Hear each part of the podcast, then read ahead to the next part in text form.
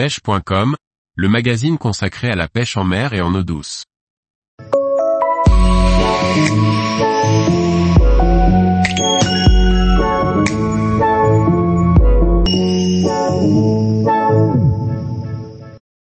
Différents points à connaître et à assurer pour réussir à sortir un poisson.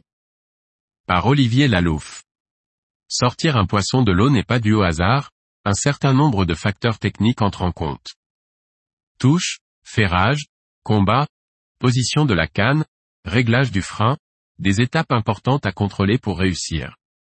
Lorsque la ligne en place au bon endroit avec un bas de ligne adéquat et une èche ou un leurre de qualité, l'attention est concentrée sur l'instant magique de la touche. Elle peut être violente, canne qui plie d'un coup, flotteur qui plonge en un instant ou leurre qui disparaît dans un bouillon d'écume. Le ferrage doit être immédiat en tirant la canne d'un coup sec sur une dizaine de centimètres, à moins d'utiliser un hameçon circle autoferrant, dans ce cas le poisson doit se piquer seul. Sur une grosse bouchée, vous pouvez également laisser partir quelques secondes afin que le poisson puisse engamer votre appât avant de ferrer ou de bloquer le fil. D'autres fois, le poisson ne se contente pas d'engamer d'un coup cette proie qu'il vient de trouver. Il la regarde, tourne plusieurs fois autour, la prend en gueule une première fois et la recrache instantanément. Ce manège peut durer de nombreuses minutes avec certaines espèces particulièrement méfiantes. Cela se traduit par de petits à-coups dans le sion ou sur le flotteur, parfois un semblant de frémissement ou des suivis visibles ou non derrière le leurre. La canne doit être prise en main, baissée, dans l'attente d'une traction marquée. Lorsqu'elle se produit, il faut imprimer à la canne un mouvement circulaire ample, qui permettra à la fois de résorber la bannière de la ligne et de piquer l'hameçon dans la gueule du poisson. Il est également possible que la bannière se détende. Il s'agit alors d'un poisson qui se dirige vers vous après avoir gobé l'hameçon. Il faut mouliner rapidement la canne basse jusqu'à sentir un contact à l'autre bout, puis ferrer. Le frein du moulinet jouera là son rôle principal en donnant un peu de fil si vous avez tiré trop fort, ce qui évite la rupture de la ligne. Puis, si le poisson est beau, le moulinet se mettra à crisser violemment et la canne pliera franchement sous son démarrage. Pendant le combat, l'idéal est que le pêcheur cherche à maintenir entre la canne et le fil un angle compris entre 70 degrés et 120 degrés, ce qui permet d'assurer que la canne aura toujours son effet amortisseur sur les coups de tête et démarrage du poisson. Pour ce faire, il se peut que la canne soit à la verticale vers le ciel, à l'horizontale, voire même plongée dans l'eau. L'erreur courante est de vouloir tenir la canne haute quand bien même le poisson serait à l'aplomb du pêcheur, ce qui mène presque à coup sûr à la casse, car le moulinet ne peut alors pas lâcher de fil sur une forte traction. Pour ramener la prise vers soi, le pêcheur récupère la ligne en pompant, c'est-à-dire qu'il tire sur sa capture en levant la canne puis mouline en l'abaissant pour emmagasiner le fil. L'idéal n'est pas de tirer à l'opposé du poisson, mais plutôt latéralement ce qui le déséquilibre à la façon d'une prise de judo et raccourcit le temps nécessaire à l'amener à soi.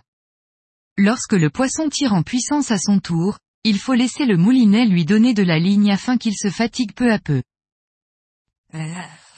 Si la traction est vraiment puissante et rapide, sur un gros poisson en particulier, il peut être judicieux de diminuer légèrement le frein pour compenser l'importante prise à l'eau du fil que tire de toute façon votre adversaire puis c'est à nouveau au pêcheur d'agir, et ainsi de suite.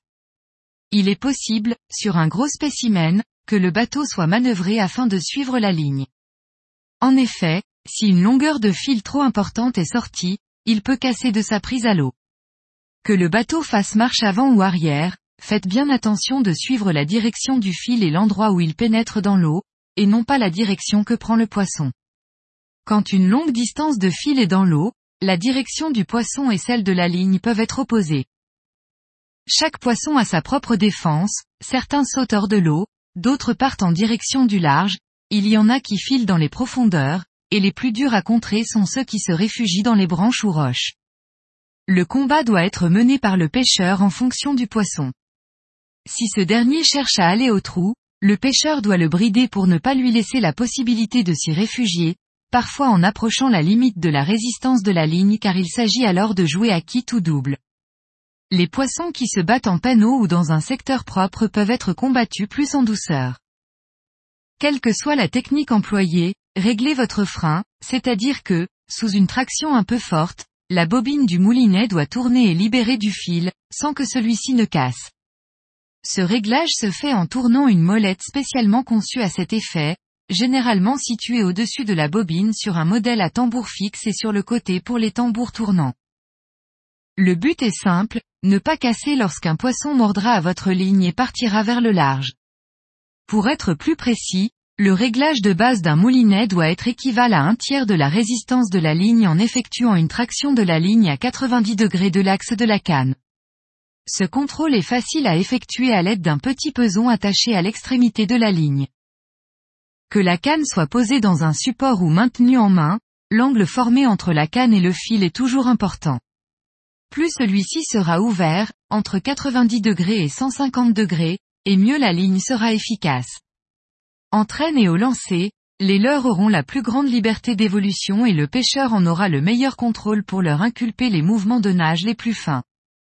En pêche à l'appât naturel, cet angle permet une grande sensibilité de la touche, en offrant le moins de résistance possible aux poissons qui engame lèche.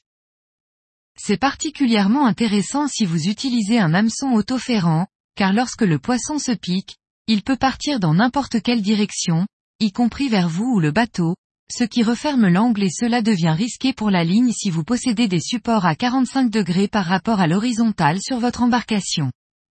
Ainsi les supports de canne qui semblent les plus performants sont ceux avec un angle faible de 20 à 30 degrés ou encore ceux à cran qui permettent de régler à l'angle voulu la position de la canne par rapport à la mer. Lors de l'autoferrage, l'ouverture angulaire choisie doit permettre au ressort de la canne de jouer au mieux son rôle d'amortisseur, favorisant un bon positionnement de l'hameçon dans la gueule sans avoir le risque d'une surtension de la ligne entraînant la casse-point et la position très basse de la canne favorise aussi la prise en main pour la sortir du support, chose qui n'est pas aisée avec un support à 45 degrés lors d'une touche très puissante. Lorsque le poisson arrive en surface, il faut le mettre au sec. S'il n'est pas trop gros, il est levé directement à l'aide de la canne. Si tel n'est pas le cas, ne vous précipitez jamais sur votre capture, c'est le meilleur moyen de faire une erreur qui pourra vous amener à le perdre. Prenez au contraire votre temps, laissez le poisson s'immobiliser sous le sion ou au bout du bas de ligne si ce dernier est pris à la main. Et c'est seulement lorsque votre prise est calme et en bonne position que vous pouvez la faire glisser en surface jusqu'à la main ou l'épuisette. Une fois au sec et débarrassé de l'hameçon, une petite séance photo et prise de mesure aura lieu rapidement puis immergez-le à la surface de l'eau, le poisson repartira de lui-même quand il sera prêt. Tous les jours, retrouvez l'actualité sur le site pêche.com. Et n'oubliez pas de laisser 5 étoiles sur votre plateforme de podcast.